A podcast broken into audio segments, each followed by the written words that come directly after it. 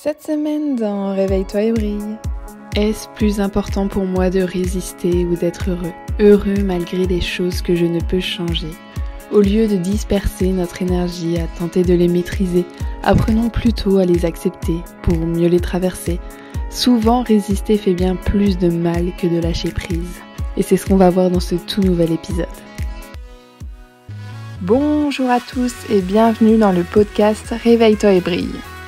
Je m'appelle Manon et à travers ces différents épisodes, on va parler de l'exploration de soi, des émotions, de psychologie, de spiritualité, bref, on va parler un peu de la vie de tous les jours. Passons ensemble de l'inconscient au conscient, réveillons ensemble notre pleine puissance. Je te souhaite une belle écoute. Pourquoi on a cette envie de tout contrôler et pourquoi on résiste tant à ces choses? On a grandi avec la croyance que si nous contrôlons toutes ces choses, nous allons moins souffrir. Et c'est pourquoi on a envie de tout contrôler. Notre ego, il prend généralement les choses personnellement, et c'est pour ça qu'on se rend si mal quand on ne peut pas contrôler les choses. On a tellement peur de souffrir que rien que l'idée de lâcher prise, ça nous terrifie. On vit avec la volonté de tout contrôler, de tout organiser, prévoir à la minute près, et on aimerait que tout soit parfait, que tout le monde nous aime, que tout le monde pense comme nous. C'est pourquoi on résiste tant. Et soyons honnêtes, ce ne sera jamais le cas. Quand les choses elles ne se passent pas comme nous aimerions qu'elles se passent, on va se sentir vulnérable. Et la colère, elle va généralement prendre le dessus. Comment on réagit le plus souvent quand ça ne se passe pas comme prévu, quand les gens n'agissent pas comme on le voudrait, on va se sentir frustré, on va être triste, on va être en colère? En fait, on va perdre cette paix intérieure et notre joie de vivre parce que cette chose qu'on voulait contrôler ne s'est pas passée comme on aurait aimé qu'elle se produise.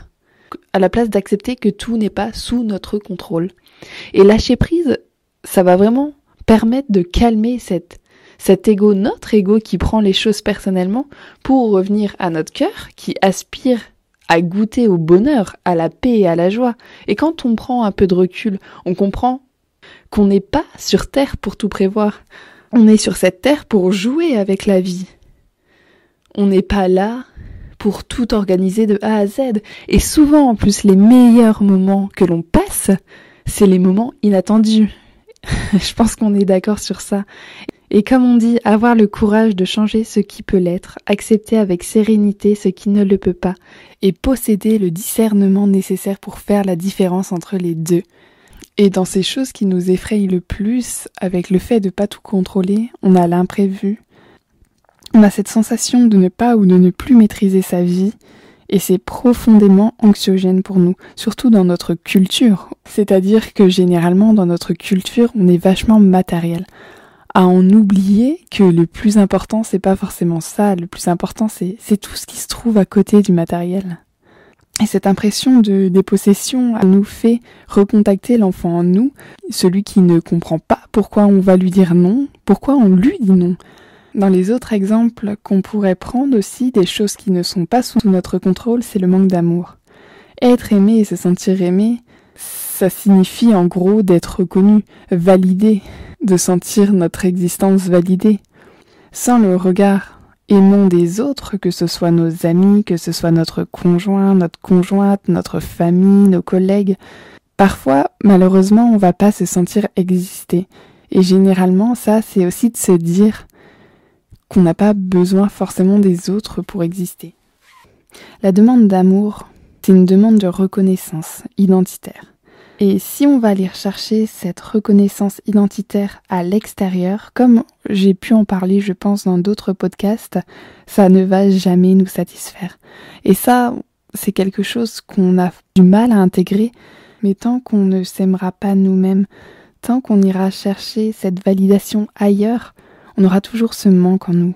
Et c'est aussi à cause de ça que parfois on a cette sensation que notre vie nous échappe, pour avancer et éviter de répéter justement ce schéma dans nos relations, c'est nécessaire d'interroger ce lien et la façon dont on la nourrit, comprendre ce qui est de notre fait et non de notre faute, comme le disait Françoise Dolto, qu'ai-je donné et comment? Trop Pas assez. Qu'ai-je attendu de l'autre? Ai-je été capable de satisfaire moi-même mes besoins essentiels? Ce qui n'est pas aussi sous notre contrôle, c'est la souffrance forcément. Et bien sûr que c'est inévitable de souffrir dans la vie. Mais on peut, par contre, interroger ces croyances de douleur. C'est-à-dire que certaines nous maintiennent dans le rôle de la victime, comme se répéter qu'on n'est pas à la hauteur, ça va nous emprisonner dans un scénario de répétition, comme des histoires d'amour qui vont mal se terminer. C'est nécessaire de rechercher la première douleur pour mieux comprendre celle du présent. Si par exemple aujourd'hui tu souffres d'avoir été abandonné de quelqu'un, que ce soit niveau amical, que ce soit niveau amoureux, peu importe. Quand est-ce que tu as ressenti l'abandon pour la première fois dans ta vie? Et faire face à cette épreuve, c'est prendre conscience qu'on a déjà pu la dépasser et ça nous aide à mieux traverser justement ce manque, cette sensation d'abandon, celle du présent. On a aussi le sentiment, l'impermanence, comme nos enfants qui grandissent, comme nos amis qui s'éloignent, comme notre corps qui se transforme. Et il existe plusieurs façons de se donner l'illusion de la permanence, comme s'accrocher aux signes extérieurs de la jeunesse, comme accumuler des biens matériels, on a peur du changement, on essaye de le fuir, alors que c'est sûrement la chose la plus inévitable. Et plus on a vécu une enfance dans une ambiance d'angoisse et de drame, plus on va le craindre à l'âge adulte. En observant autour de soi l'évolution et son côté positif, que ce soit la nature ou, nos relations, quand on est installé dans une routine et que tout d'un coup cette routine disparaît, c'est là qu'on va être complètement effrayé, effrayé de ne plus avoir cette routine qu'on avait. Alors que si on se crée justement une nouvelle routine, si on s'investit dans cette nouvelle routine, c'est ça qui va entre guillemets nous détacher de l'ancienne routine à laquelle on résiste tant, à laquelle on ne veut pas se détacher, à laquelle on a du mal d'accepter sa perte. C'est vrai que dans la vie on passe son temps à perdre de l'énergie, à se plaindre des choses qu'on ne peut pas changer à la place de juste prendre la vie comme elle vient. Comme on ne peut pas empêcher la pluie de tomber, et ça, en fait, on n'y résiste pas parce qu'on sait qu'on ne peut pas le changer. C'est tout bête, hein, mais, c'est bien la réalité. Accepter ces choses qu'on ne peut pas changer. Parce qu'au final, c'est pas forcément l'événement lui-même qui nous fait le plus souffrir, c'est l'interprétation de cet événement.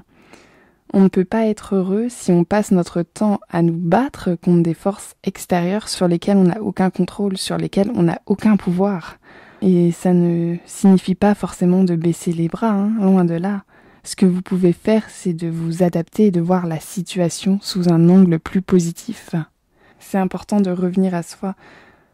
Souvent, on est attiré vers l'extérieur, que ce soit les autres, notre environnement, les circonstances extérieures de notre vie, sur toutes ces choses qu'on ne peut pas changer et en effet, et on le sait, et pourtant on garde notre attention rivée sur cette frustration et nous n'arrivons plus à vivre en paix.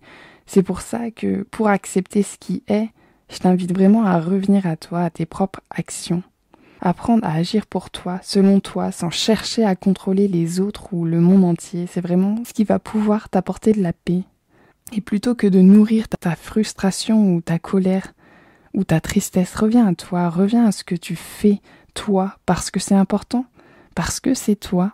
Attendre que les choses changent, que les autres agissent comme on l'espère qu'ils le fassent, c'est une perte de temps. On pourra espérer comme on le veut, hein. on pourra mettre toute notre force dans des éléments extérieurs. Mais ça ne dépend pas de nous et ça ne dépendra jamais de nous. Et à la place de résister, résister et résister, ce qu'on peut faire, c'est vraiment de changer notre regard sur les choses plutôt que de voir tout ce qui ne nous convient pas et pour lesquels on ne peut rien, on peut voir tout ce qui nous convient dans notre vie et se concentrer justement sur ces choses-là. Accepter ce qui est, c'est vraiment choisir sa paix et choisir sa joie, c'est arrêter de se concentrer sur ce qui nous manque, sur ce qui ne va pas, c'est se concentrer sur ces petites choses du quotidien qui te font du bien, sur les petits rayons de bonheur qui illuminent ta vie. On est là pour être heureux avec ce que nous avons, pas avec ce que nous n'avons pas. Tout ne va pas bien, mais tout ne va pas mal non plus. La preuve, tu es là aujourd'hui en train d'écouter ce podcast. non mais c'est vraiment essentiel que tu prennes conscience que tu peux être heureux, heureuse même si tout n'est pas parfait autour de toi. Alors je t'invite juste aujourd'hui à revenir à toi, à revenir au moment présent, à revenir à ce qui se passe à l'intérieur de toi et non pas sur des éléments extérieurs sur lesquels tu n'as aucun contrôle. Juste aujourd'hui, reviens à toi, reviens à ta paix intérieure et, et accepte ce qui est. Et je terminerai cet épisode sur une citation qui, je pense, nous l'avons presque tous déjà entendue. Il faut de la sérénité pour accepter les choses qu'on ne peut pas changer, du courage pour changer les choses que l'on peut changer et de la sagesse pour pouvoir distinguer l'un de l'autre. Marc Aurel.